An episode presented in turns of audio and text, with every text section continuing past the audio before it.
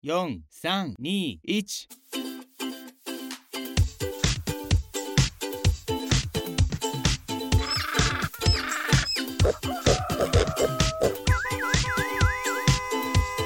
啊，不勉强了。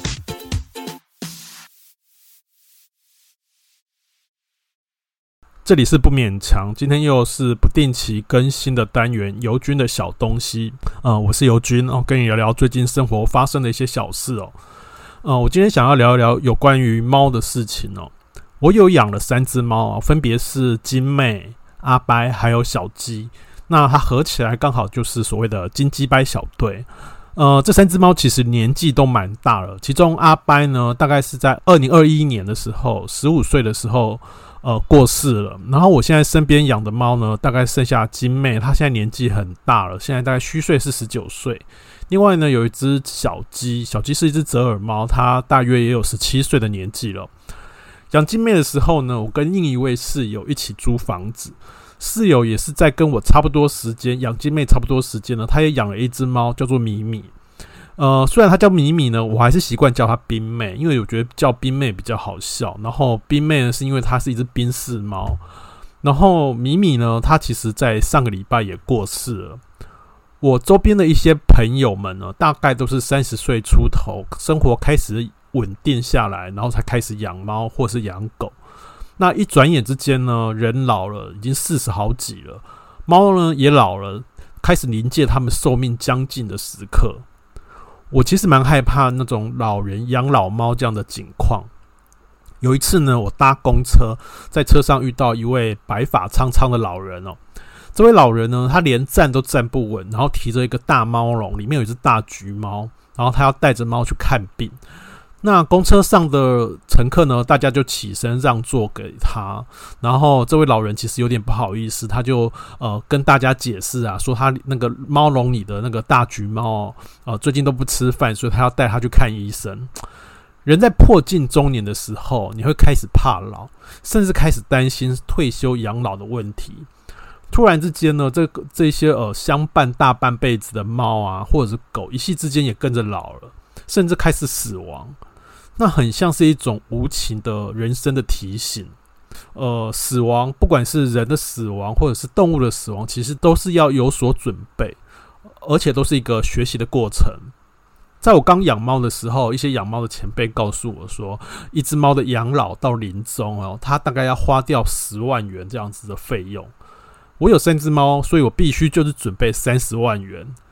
关于猫的养老或者呃终老的事情呢，我想。第一个要准备的可能就真的是钱，不过依据我的经验呢，可能是我比较幸运了。我的猫阿掰在临终的时候，它从发病到过世大概五天的时间，呃，我花了大概两万多的费用。那这两万多的费用，其实中还包括非常昂贵的所谓到府安乐的一个兽医服务。所以说起来呢。呃，钱是要准备的，但是我觉得要面对动物的呃死亡这种最关键的因素，它其实不在于钱，最关键的因素其实还是在于你怎么看待这些小动物的死亡。我的朋友季妹呢，她年纪跟我差不多，她也有养了两只猫，一只是美短，一只是金吉拉。季妹的生活蛮优渥的，她的猫看病都是找最好的医生，然后他选择的那种治疗方案，永远也是那种最好的那种治疗方案。钱对他来讲从来都不是问题。他的金吉拉呢，呃，最后得了肾脏病，然后是一个肾脏末肾脏病的末期。那继妹的医疗选择其实很自然，就好像我们人一般生病了，我们人生病你就会去选择去看医生。猫生病，你当然也是带去看医生。那猫呢，通常晚年都会有肾脏的问题，而且肾脏问题是无法逆转，肾功能坏掉就是换掉，它没有办法重生，没有办法好转。即便说这个问题肾脏的毛病呢没有办法好转，季妹还是不断的带猫去上医院，三天两头到医院里面报道，因为太频繁的上医院了，猫其实后来看到季妹就会很生气，就会转头就跑。最后一次呢，季妹带她的金吉拉去兽医院。那猫在车上呢，可能是因为紧张，也可能是身体不舒服哦，它就在车上失禁，然后尿了。回家的时候呢，金吉拉其实蛮生气的，它怎么叫都叫不来，甚至它把头转过去，不愿意看继妹。继妹本来还要呃喂猫吃药，但是因为猫太生气了，最后连药也没喂成。最后呢，这只金吉拉它就躲到窗帘的后面。隔天早上，继妹醒过来的时候，发现金吉拉已经死了。鸡妹对这件事情其实充满了懊悔哦。她懊悔的是说，最后一天她居然还让猫上医院，还让它过得这么不舒服。对鸡妹来说呢，还有一件更过不去的事情。她的这只金吉拉呢，个性其实是非常温和，然后非常的听话，你叫它，它就会过来的那一种很有狗的性格的猫。它在过世的最后一天呢，为了上医院，猫呢还在跟主人发脾气，甚至连看主人都不愿意看它一眼。对主人来说呢，没有好好告别，它其实是一件很大的遗憾。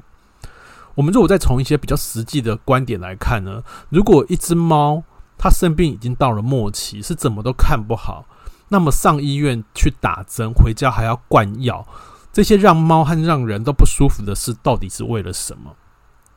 鸡妹知道我也养了一窝老猫，她一直告诫我说，千万不要带重病的老猫上医院。因为医院也做不了什么事，你还不如就让他们在家里好好的、慢慢的、安静的离开。继妹的第二只猫呢，在几年前也走了，是一只那个美国短毛猫。这只美国短毛猫呢，有心脏病。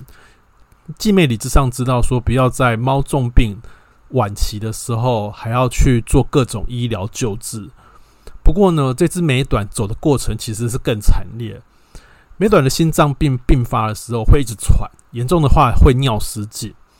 这只美短也大概是十五岁的老猫了，它平常是靠吃药在控制心脏病，但有一天呢，猫突然发病了，而且非常严重，它就直接倒在地上抽筋，抽完筋就是开始尿失禁。然后继妹看到这样的状况是非常慌慌乱。她虽然知道自己给自己立下的准则是说不要带重病的老猫上医院，可是眼前这样的状况，你真的要眼睁睁的看猫这样惨烈的死掉吗？她几乎没有多想，就马上带着猫上医院。然后到了医院呢，其实就是一阵急救，看似短暂的稳住了生命迹象。可是当继妹走出兽医院的时候呢，马上就接到通知了，说猫又开始危险了，要她回来看。那当她又回到第二次回到兽医院的时候，哎，猫的那种生命迹象又被稳定了下来。呃，稳定了一阵子之后，继妹决定当天还是要先回公司请个假，她想要回去再陪陪猫这样子。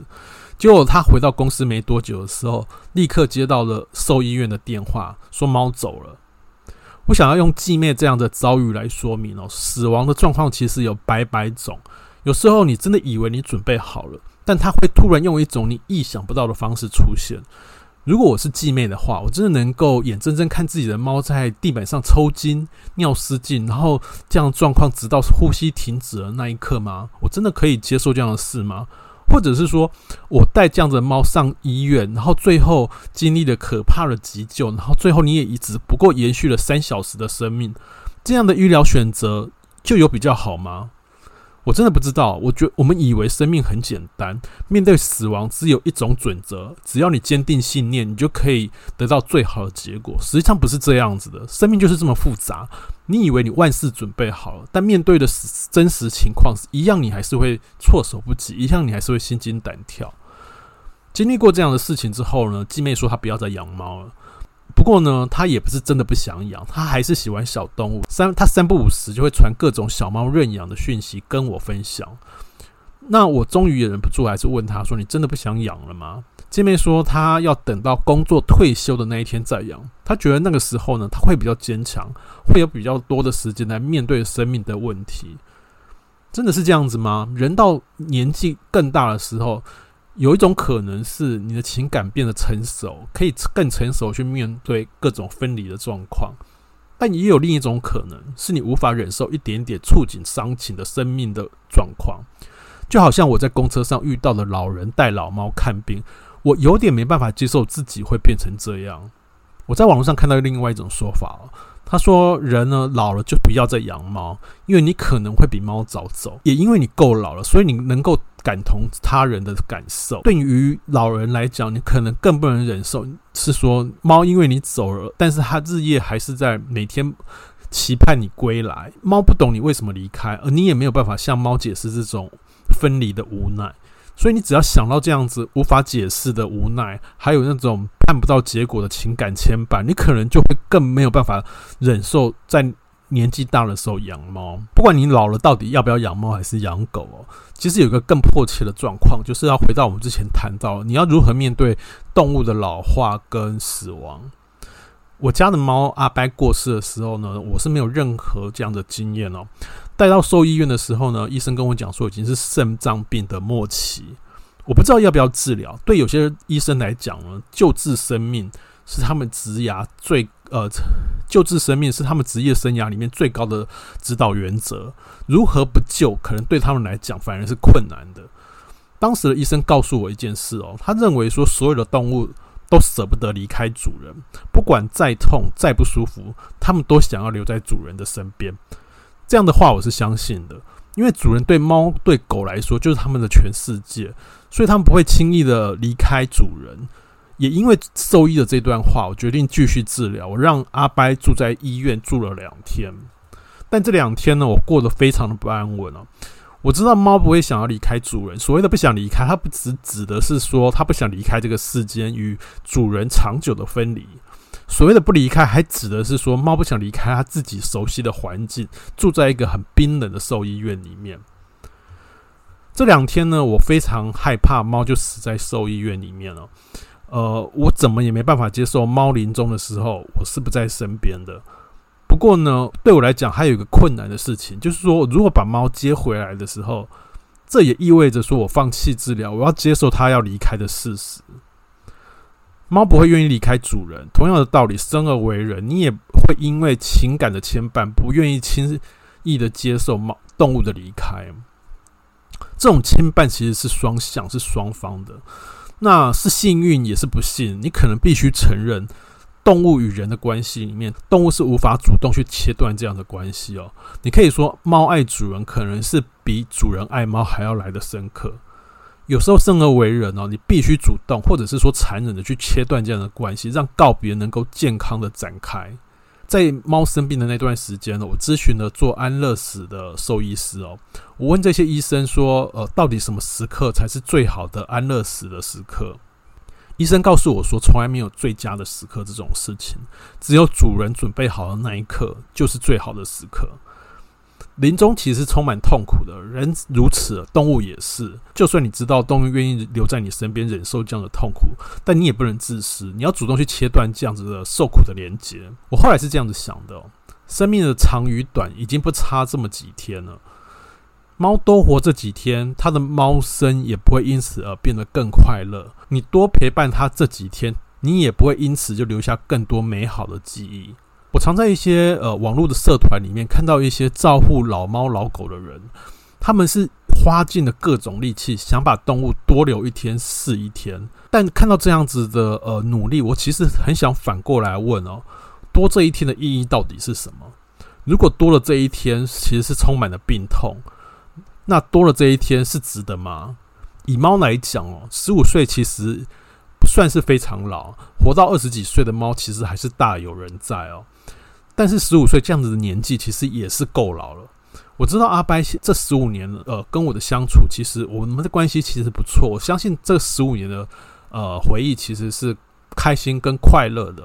也因为是十五年的回忆都是快乐的，所以我们在此刻才是会非常舍不得放手。那如果不放手会怎么样呢？这可能就是一种赌局吧。医生告诉我说，肾病末期的猫，它可能会安安静静的走，这是最好的状况，但也有可能会抽筋，然后尿失禁，然后脱粪，然后因为你肾病晚期的时候，肾功能完全丧失，会活在一个很渴。又喝喝不下任何水的状况，然后猫的口腔黏膜呢，会因为缺水而开始有伤口，然后因此而开始时时刻刻的都在痛，再加上电解质的不平衡，可能会引发一些心脏跟肺的积积水问题，然后他们会开始吸不到空气，一直喘喘到最后一刻离开。当然，这是最惨烈的状况哦。生命就是你无法预期，你会遇到是最好的状况还是最坏的。只是说，我们永远要替这种最坏的结局做打算。你不知道猫最后会怎么走，但你可以确定的是，在临终的最后那几天，动物的身体是极度的不舒服。在这样的时刻，你追求的一一定不是要多一天这样的事情，而是少一天，甚至少半天，少一个小时，让生命不要这么痛苦，就是临终照顾的意义的所在。我一直下不了决定哦。直到阿掰已经不吃不喝，他甚至已经开始后来有一些精神错乱。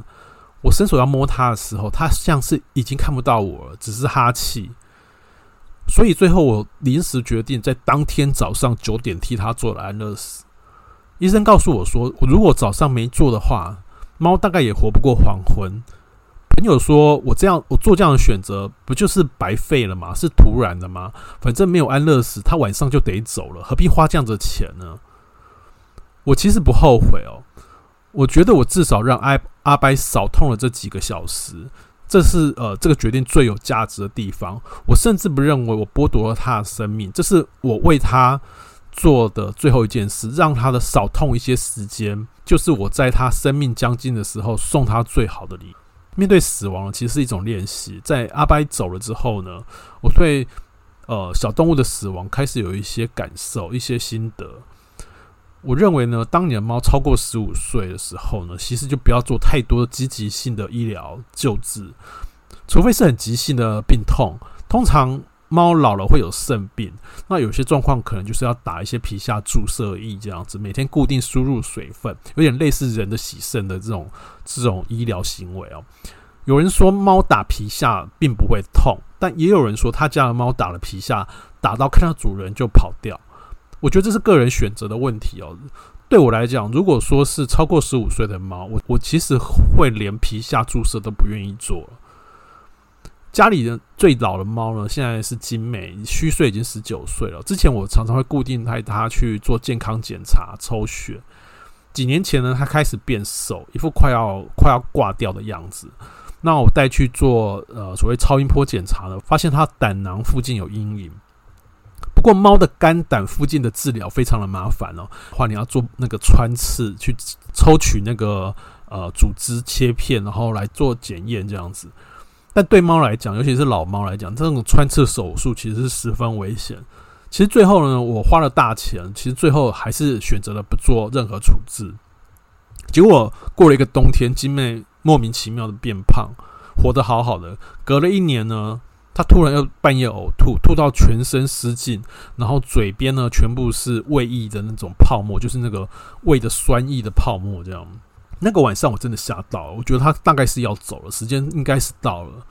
我仿照阿白离开时学习到的那种照顾他、照顾猫狗的那种 SOP。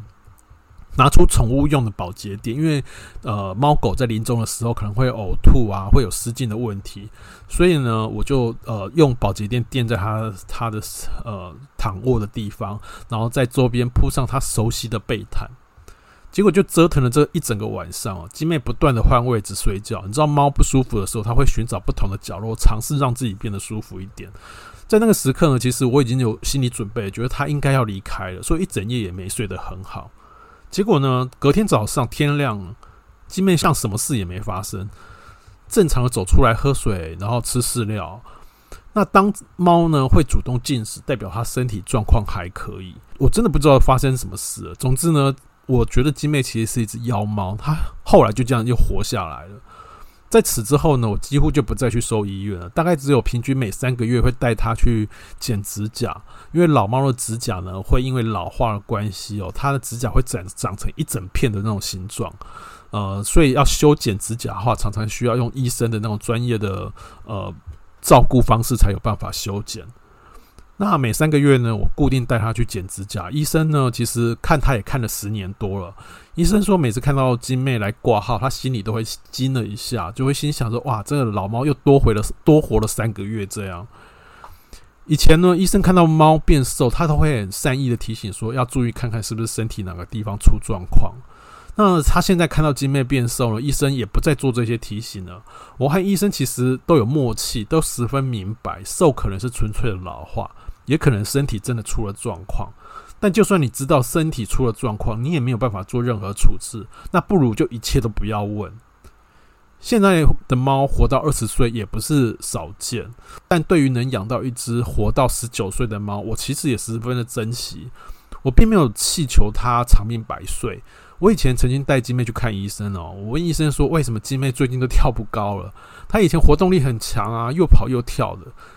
医生回答说，他现在已经十几岁，已经很老了。你老了，你还会跳很高吗？